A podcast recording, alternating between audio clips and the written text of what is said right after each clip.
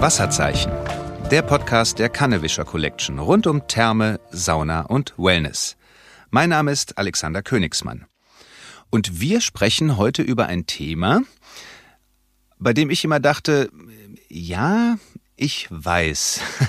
Immer wenn ich in eine Sauna gehe, dann hängen meistens am Eingang oder ja, am Eingang der Sauna hängen so kleine Bildchen.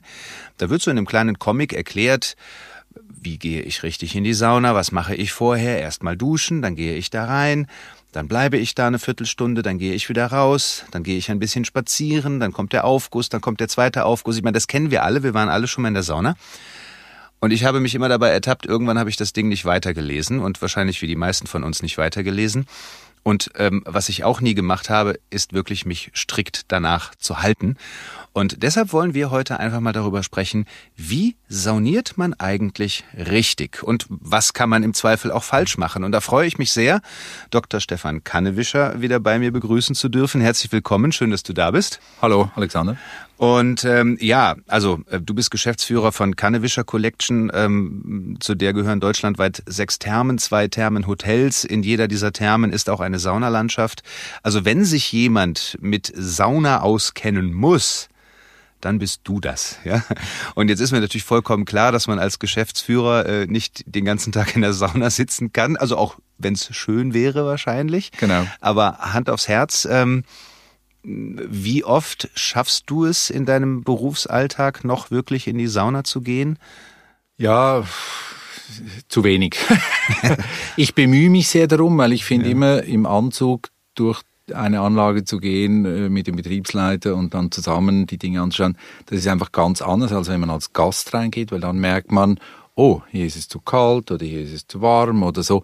Man sieht einfach Dinge, die man äh, sonst nicht sieht und darum bemühe ich mich sehr, aber äh, es gelingt mir vielleicht jede zweite oder dritte Woche eine unserer Anlagen selber als Gast äh, zu besuchen. Hm, und hast du da eine bestimmte Zeremonie? Also wir haben ja gerade darüber gesprochen oder wir wollen darüber sprechen, wie sauniert man richtig.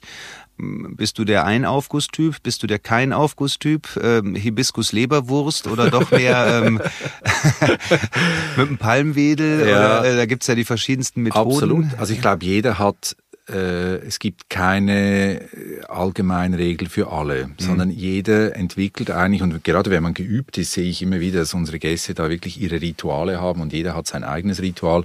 Und das ist auch richtig so, man sollte auf seinen Körper hören, auch auf seine Tagesform hören und dann äh, so durchgehen, wie es einem eben gut tut. Mhm. Ich selber bin eher so der klassische Saunagänger im Sinne von acht bis zehn Minuten äh, ohne Aufguss mhm. und dann kommt ein Aufguss und nach drei bis vier Minuten raus. Also so wie heute diese Aufgusszeremonien meistens gemacht werden und so wie es natürlich die meisten unserer Gäste kennen und lieben, dass man mit dem Saunameister reingeht, dann geht die Aufgusszeremonie 15 Minuten. Das ist mir eher zu hart.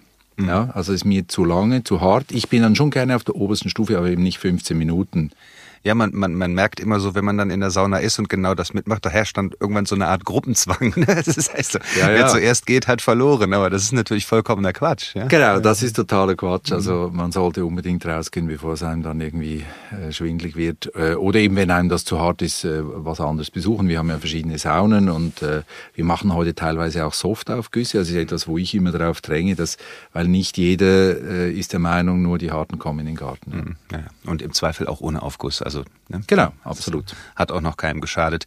Ähm, jetzt müssen wir natürlich ganz zu Anfang mal darüber sprechen. Ähm, wer hat's erfunden? äh, ja, also die, das Saunaritual. Waren es die Schweizer? Waren es die Finnen? Wer ist es Weder noch. Ja, weder noch. Weder noch. Keiner ist es. Ah. Ähm, äh, also es gibt äh, bereits in der Steinzeit gab es irgendwie Erdlöcher und Höhlen, wo die Feuer gemacht haben und sich quasi äh, überwärmt haben. Und äh, das war dann auch im asiatischen Raum durchaus üblich. Die Römer hatten natürlich viele Schwitzräume ähm, und haben eigentlich, äh, es war jetzt nicht die finnische trockene Sauna, aber hatten natürlich Schwitzräume. Auch die Iren haben das gehabt, aber klar, die Finnen haben eine sehr lange Tradition und äh, dieser Typus, das, was wir heute als finnische Sauna bezeichnen, das mit dem Holz etc., das haben schon, äh, kommt schon aus Finnland. Ja. Okay, dann haben die Schweizer in dem Fall halt Pech gehabt? Nee, die Schweizer haben jetzt hier gar keine Karten. Wir haben, wir haben andere Dinge erfunden. Ja. Ricola erfunden. Das, das muss reichen. und Cervela und ja. Ovo Martini. Also ich meine, es gibt genügend Schweizer. Käsefondue. Käsefondue, ja sicher. äh, ähm, jetzt ist es äh, so, dass, also ihr habt es gerade schon gesagt, ne, in den Thermen der Kannewischer Collection gibt's eigentlich in jeder einen großen Saunabereich. Kissales-Therme in Bad Kissingen, da wurde der Saunabereich erweitert.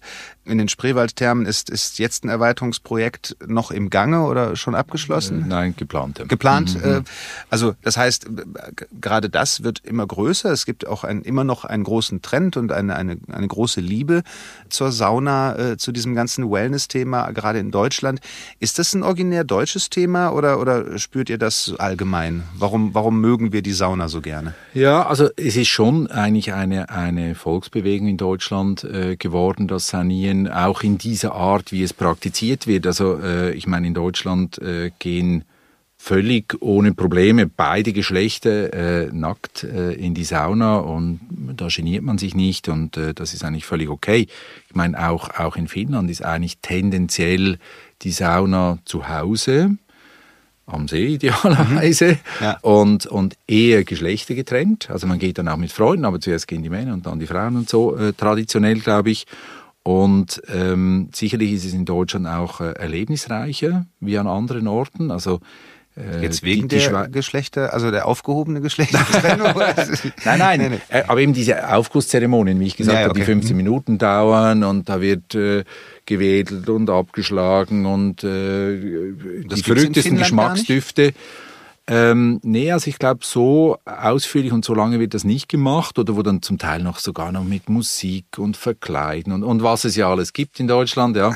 Und die, in der Schweiz ist das tendenziell auch nicht so. Und die Schweizer sind dann immer überrascht, wenn sie in Deutschland sind, wie das ähm, quasi das als, als Gemeinschaftserlebnis, fast als Event mhm. äh, quasi gestaltet wird.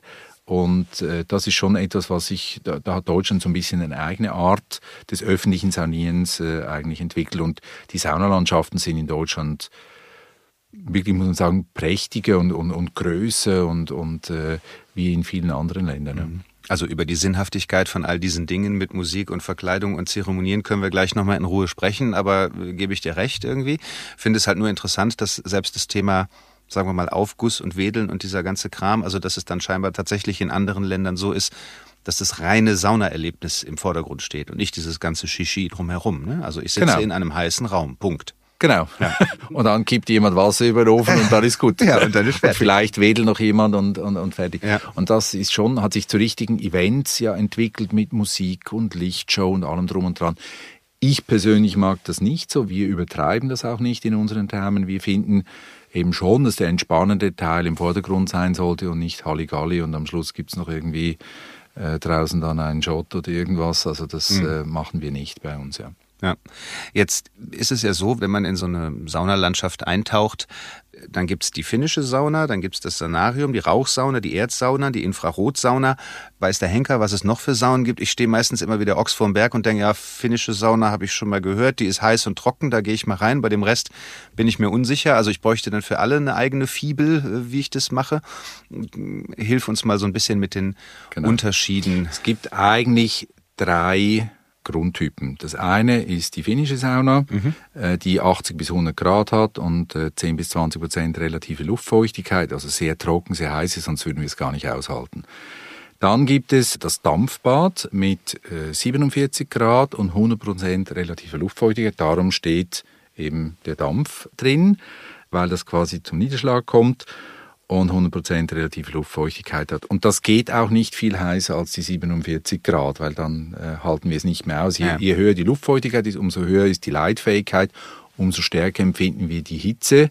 Also wenn wir, das kennen wir, wenn, wenn man auch irgendwo subtropisch unterwegs ist ja, ja. und die Luftfeuchtigkeit sehr hoch ist, schwitzt man wie ein Ochse und, und wenn es eben sehr trockene äh, Hitze ist, dann hält man es relativ Ja, gut. oder wenn wir halt den Aufguss nehmen halt in dem Moment. Ne? Genau. Dann steigert dann, sich relativ schnell genau, die Luftfeuchtigkeit und genau, es wird unerträglich heiß. Genau.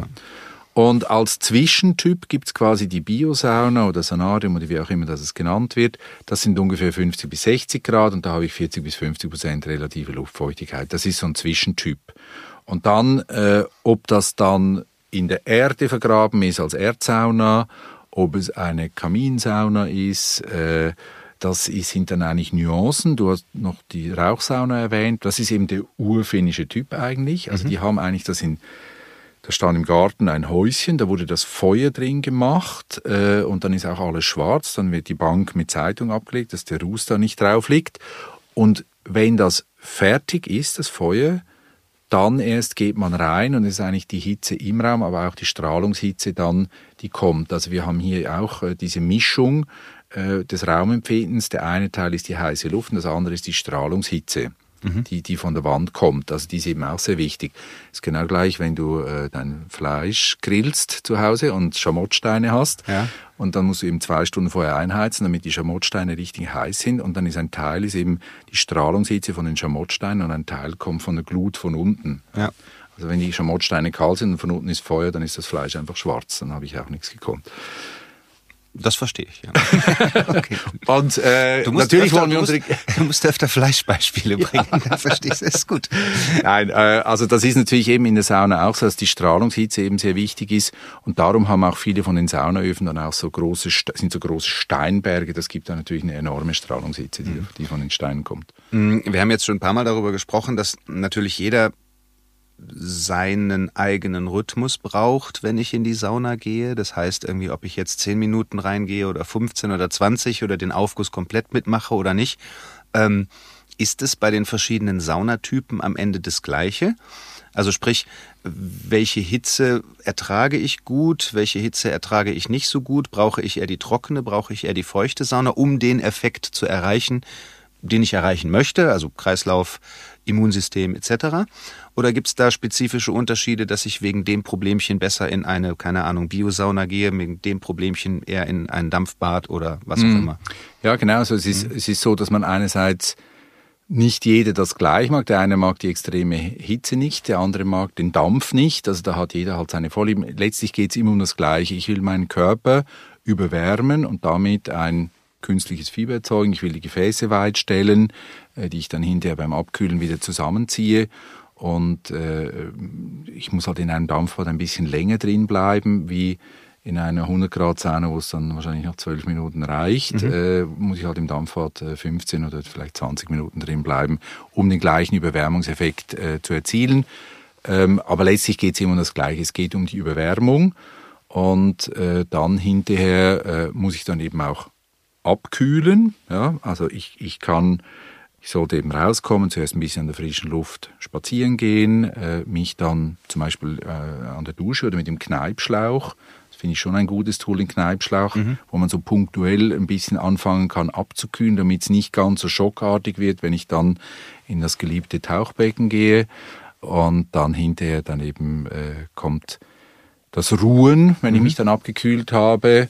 Und ganz wichtig, das Fußwärmebecken das natürlich ein sehr wichtiges Element ist, weil nach dem Abkühlen habe ich kalte Füße und die Füße als Temperaturfühler äh, sagen mir dann, es ist kalt, du musst heizen.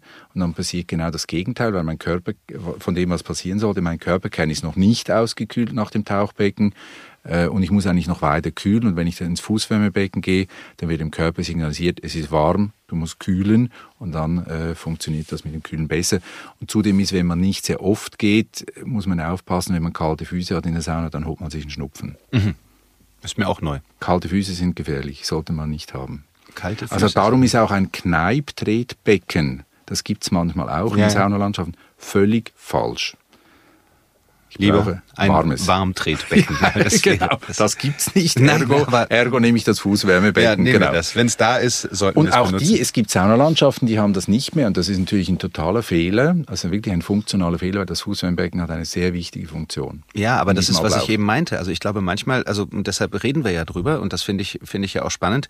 Ähm, man ist ja heutzutage in diesen riesigen Saunaparks oftmals so überfrachtet mit, was ich eben schon sagte, tausend verschiedenen Saunen und dann gibt's da dieses Becken und da jenes Becken.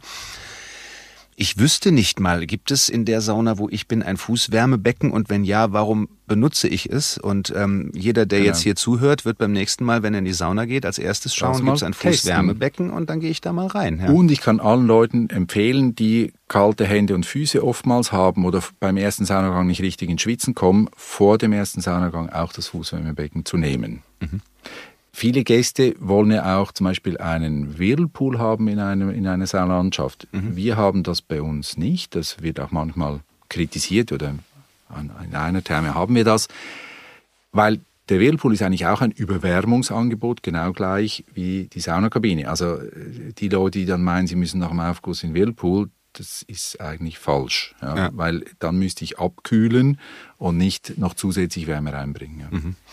Ähm, jetzt sagst du ganz oft, dass, dass die meisten Saunabesucher die, die positive Wirkung, die so ein Saunabesuch mit sich bringt, gar nicht im vollen Umfang nutzen.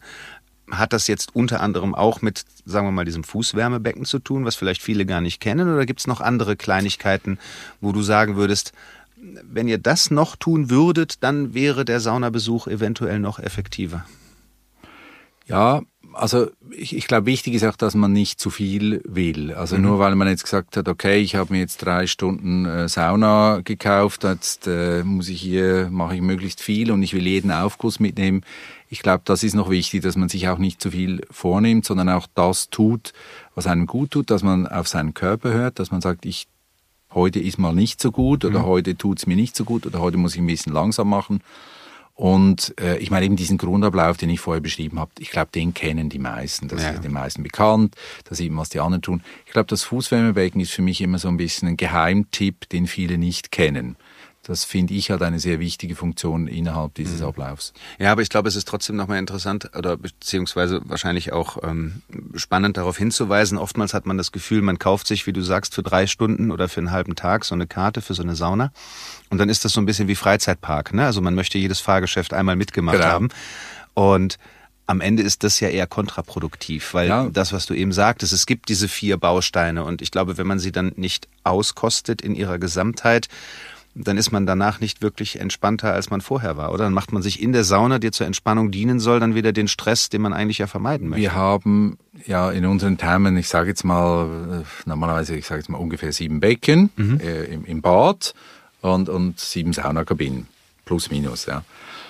Und eben in diesen drei oder vier Stunden oder ach, ist ja wurscht, auch wenn ich ja. den ganzen Tag, ich kann nicht alle sieben Becken und alle sieben Saunakabinen. Ich glaube, das wäre kontraproduktiv. Äh, es ist wichtiger, dass man sagt, ich überwärme mich, ich habe mich schön abgekühlt, ich bin ins Fußwärmebecken und dann habe ich mich auch eine Viertelstunde hingelegt. Ich glaube, am Schluss gehe ich entspannter raus, äh, als wenn ich jetzt hier versuche, wie du gesagt hast, jedes Fahrgeschäft mitzunehmen. Ja. Ja, Warum ist eigentlich das Zusammenspiel von Thermalbaden und Sauna so wirkungsvoll? Also Warum nicht nur Sauna oder nur Thermalbaden? Was macht die Kombination so besonders? Hm. Also ich selber bin auch jemand, weil du hast mich äh, einleitend gefragt, ja, wie gehst denn du? Also ich bin einer, ich gehe immer zuerst ins Bad mhm. und dann mache ich eigentlich einen Saunagang. Wenn ich mehr Zeit habe, mache ich noch einen zweiten. Ich mache nie drei.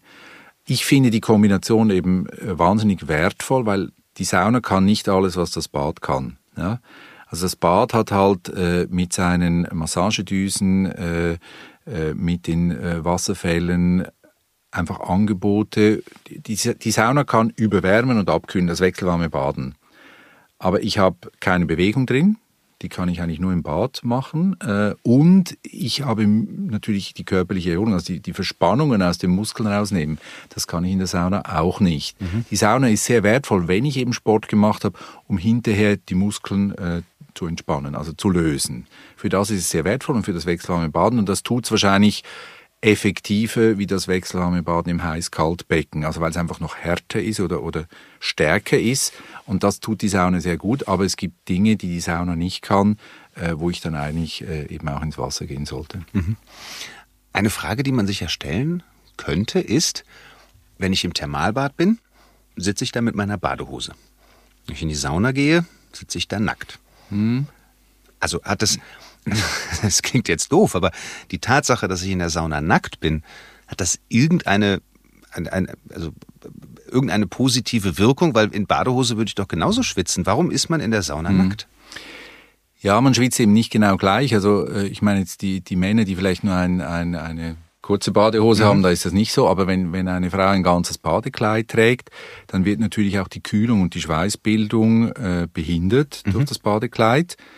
Zudem ist natürlich so, dass der Schweiß äh, und damit verbunden vielleicht auch Bakterien dann oder über die Zeit dann sich Bakterien bilden und, und, und in die Badekleidung übergehen. Und drittens ist so, dass äh, das sind ja synthetische Materialien mit Weichmacher und das ja. dünstet dann auch in einer Heißkabine aus. Mhm. Also darum sind auch Badelatschen in der Saunakabine nicht erlaubt, weil diese Weichmacher, das dünstet einfach aus in der großen Hitze. Okay.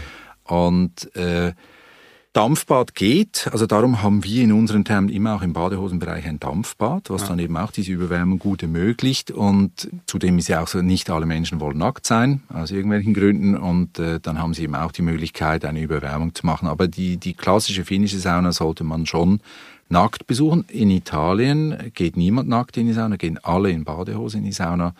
Natürlich geht das. Was interessant ist, wir haben eigentlich so ein bisschen Entwicklung, zu einer neuen Scham, neuen Schamgefühlen. Also die junge Generation ist eher wieder schambehafteter mhm. und äh, darum gibt es auch viele Bäder, die neu jetzt Textilsaunen wieder einführen. Äh, wir selber finden das nicht so gut und äh, weil bei uns kann man ja wirklich auch überwärmen im Heißbecken, im Dampfbad, im Badehosenbereich, aber die finnische Sauna gehört unseres Erachtens wirklich sollte textilfrei sein. Ja. Naja, zumal wenn es, wenn es wirklich einen, einen Sinn dahinter Es gibt, gibt einen Sinn ne? dahinter, ja, ja absolut. Wir haben es eben schon mal kurz angesprochen und äh, ich würde gerne äh, nochmal eben drauf eingehen, diese ganze ja, diese ganze Zeremonie, dieses ganze, was äh, äh drumherum passiert um, um den Saunagang. Äh, wir haben ähm, Klangschalenaufgüsse, es gibt äh, Aufgüsse mit Peeling, man reibt sich vorher mit Honig und mit Salz ein. Ähm, Farben, du hast eben selber gesagt, Leute verkleiden sich, es wird Musik gespielt. Im besten Fall kommt man raus und trinkt noch irgendetwas. Gibt es Dinge, wo du sagst, okay, bis dahin ist sinnvoll und ab da ist es einfach nur, weiß ich nicht, Effekthascherei, Quatsch, Blödsinn, ähm, hm. hat mit eigentlich Saunakultur gar nichts mehr zu tun? Ja, also es gibt schon also eben Dinge, die wirklich eine, eine Wirkung haben. Also ich sage mal, das Aufgießen und die ätherischen Öle, äh, das, das ist natürlich äh, unbestritten. Dann kommt das Wedeln, mhm. wo ich dann wirklich dafür sorge, dass dieser heiße Wasserdampf eben über die ganze Kabine verteilt wird. Das Abklatschen, also wo der Saunameister dann vor jedem Gast durchgeht und mit dem Tuch nochmal einen mhm. heißen Luftstoß gibt, um diesen Kälteschutzmantel, also auch in der Sauna, wenn man ja sitzt, und dann bläst man auf die Haut, dann wird sie ganz heiß. Ja. Weil wenn ich ruhig da sitze, bildet sich kühle Luft um meinen Körper rum und dann blase ich die natürlich weg. Also das ist der Sinn von diesem Abklatschen. Äh, das hat also wirklich eine Funktion. Und natürlich, wenn ich irgendwelche Peelings habe oder einreiben, dann hat das auch eine Funktion. Was wir zum Beispiel nicht tun, ist, dass wir Eis verteilen in der Saunakabine, weil Eis kalt schließt die Poren. Mhm der Körper sollte aber die Poren aufmachen und schwitzen. Ja. Also ich tue meinem Körper nichts Gutes, wenn ich Eis einreibe eigentlich auf den Körper, weil damit verschließe ich meine Poren äh, in der Saunakabine.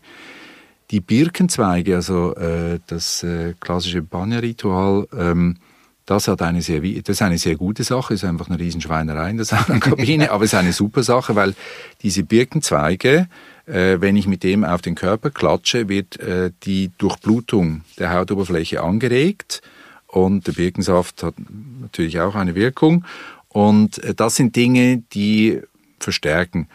Die Musik, das Licht, die Verkleidung des Saunameisters, das ist dann wirklich nur Show oder Gemeinschaftserlebnis.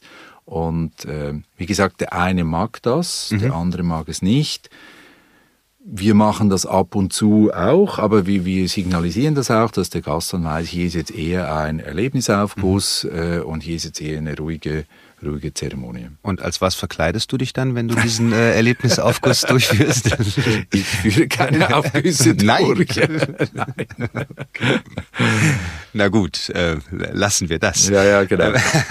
ist denn, ist denn, also ich meine, wenn, wenn ich an Sauna denke, dann denkt man natürlich in erster Linie logischerweise, weil es ja im Winter schön kalt ist, denkt man, ach, jetzt gehe ich mal in die muckelig warme Sauna. Ähm, aber am Ende ist es ja auch so, dass ich wenn wir jetzt mal davon sprechen, das Immunsystem stärken zu wollen, hm, etwas, was ja mit Sicherheit ein bisschen Zeit in Anspruch nimmt. Also nur weil ich jetzt einmal in der Sauna bin, kann ich ja jetzt nicht davon ausgehen, dass ich drei Wochen lang keine Erkältung kriege. Ist im Sommer diese Sauna genauso sinnvoll wie im Winter? Hm.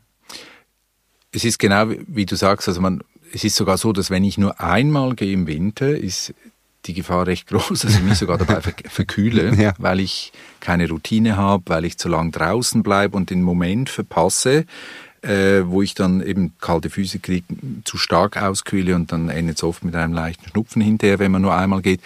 Man sollte ja recht regelmäßig gehen und äh, man sagt ungefähr, es braucht drei Monate, bis das Immunsystem aufgebaut ist. Das heißt, wenn ich im ab Oktober, sage ich jetzt mal, einen gewissen Immunschutz haben will, dann ja September, ja. August, Juli mhm. muss ich eigentlich im Juli anfangen.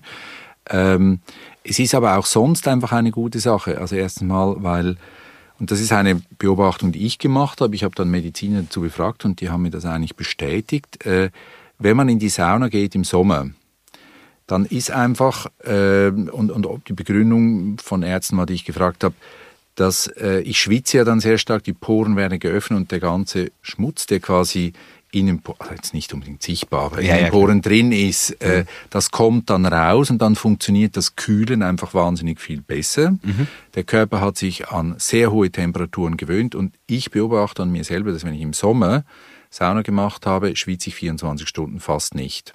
Also wirklich, es ist total angenehm, wenn man dann wieder einen Anzug trägt und rumlaufen muss. Man kommt fast nicht ins Schwitzen. Da kann es draußen so heiß sein, wie es will. Mhm. Äh, das finde ich einen sehr angenehmen Effekt und wir dürfen nicht vergessen, im ganzen Mittelmeerraum wird ja auch Hammam-Zeremonie, ja. das wird ja auch bei größter Hitze gemacht. Also ich finde das auch im Sommer eine super Sache. Und drittens kann man natürlich sagen, dass wenn ich Sport gemacht habe und die Muskeln entspannen will, äh, dann brauche ich das ja auch im Sommer. Also das kann eben auch im Sommer sehr gut funktionieren. Also und ich meine, viele Leute bei uns schätzen natürlich auch das äh, nackt Sonnenbaden dann im Saunagarten. Ich wollte gerade sagen, dass äh, die ganzen Außenbereiche sind ja mittlerweile auch so schön, Absolut. dass es sich lohnt, da auch mal im Sommer zu liegen. Außerdem finde ich es immer ganz angenehm.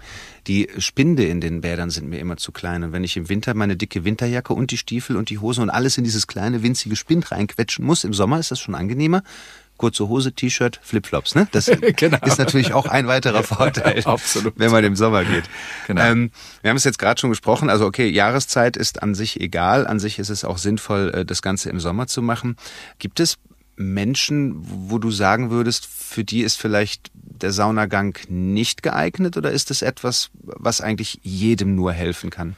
Nein, es ist nicht für jeden nur gut. Also, ins, also ich sage jetzt mal, wer zum Beispiel eine akute Erkältung hat oder ad extrem sogar äh, Fieber hat, der sollte auf keinen Fall in die Sauna. Also ich glaube, äh, dann ist es eben auch äh, kontraproduktiv. Mhm. Ja, ähm, äh, es kann bei einer abklingenden Erkältung oder eine ganz leichte Erkältung kann es sinnvoll sein, aber ähm, da würde ich eher vorsichtig sein und dann insbesondere ist natürlich der Bluthochdruck äh, ist ein Problem dass wenn sie, wenn eben die Gefäße weit gestellt werden äh, durch die Wärme und dann gehe ich ins Tauchbecken und dann zieht es mir innerhalb von kurzer Zeit die Gefäße zusammen, dann schießt der Bluthochdruck sehr stark nach oben. Also äh, Bluthochdruck sollte man unbedingt mit seinem Arzt vorher reden mhm. und äh, auf keinen Fall das Tauchbecken benutzen, sondern ganz sanfte Varianten des Abkühlens äh, wählen. Es gibt auch andere Indikationen, wo es nicht gegeben ist. Aber, mhm. ja. aber ansonsten schon für jeden eigentlich. Grundsätzlich für jeden geeignet. Genau. Durchaus vorteilhaft. Aber ja. man sollte nie gegen seinen Körper arbeiten. Also wenn jemand sagt, das liegt mir nicht und das ist mir unwohl, äh, dann bitte einfach sein lassen. Es gibt andere Wege oder eben im Thermalbad kann man auch ganz sanft überwärmen. Ja. Was man im Grunde genommen aber in allen Lebenslagen, finde ich, bedenken sollte nur das zu tun, was einem auch wirklich gut tut. Absolut. Nicht ja. nur in der genau. Sauna, in der Therme. Und eben auch, und, und, und das ist ja vielleicht auch die Kunst, und dann kommt äh, so dieses Thema Achtsamkeit, was ja dann immer so hochplöppt, ja, äh, dass viele Menschen eben auch ein bisschen verlernt haben, auf sich zu hören und, und sich nur auf der Überholspur in irgendwelchen Sachzwängen gefangen sehen und, und, und ein bisschen ver vergessen haben, äh, sich auf, auf sich selber und, und, und die Umwelt zu achten. Genau. Ja. Also fassen wir zusammen. Manchmal ist auch in der Sauna weniger mehr und äh, Ruhepausen gönnen, abkühlen, ganz, ganz wichtig. Das Fußwärmebecken beim nächsten Mal definitiv drauf achten und einfach seinen eigenen Rhythmus finden und gerne auch schon im Juli damit anfangen, damit im Winter die Erkältung nicht kommt. Stefan, vielen, vielen lieben Dank. Vielen Dank. Eine Menge gelernt heute zum Thema richtig saunieren. Ich äh, muss mir das, was wir besprochen haben, mit Sicherheit noch einmal anhören, damit ich dann gut vorbereitet äh, in die nächste Sauna gehen kann. Wenn jemand bei euch ganz kurz nur zum Abschluss in die Sauna kommt, äh, habt ihr auch diese kleinen lustigen Bildchen, wo man dann gucken kann? Ja, also nein, diese äh, uralt äh, Comiczeichnungen, die du ansprichst, die haben wir nicht mehr, die haben wir verbannt, aber wir haben äh, entweder einen Flyer, mhm der so ein bisschen äh, einem Orientierung gibt, wenn man äh, die Erfahrung nicht hat. Oder wir machen manchmal auch Kurse richtig sanieren, okay. um das eben nochmal praxisnah beizubringen und natürlich noch vertieft dann äh, die einzelnen Themen zu mhm. besprechen. Hast du schon mal einem nackten Mann in der Sauna einen Flyer in die Tasche gesteckt? geht nicht. Das ist, geht nicht, genau. Geht nicht. Ich würde den Kurs nehmen oder den Flyer dann vorher lesen, aber alles gut. Vielen, vielen Dank und äh, wir hören uns beim nächsten Mal bei Wasserzeichen. Tschüss.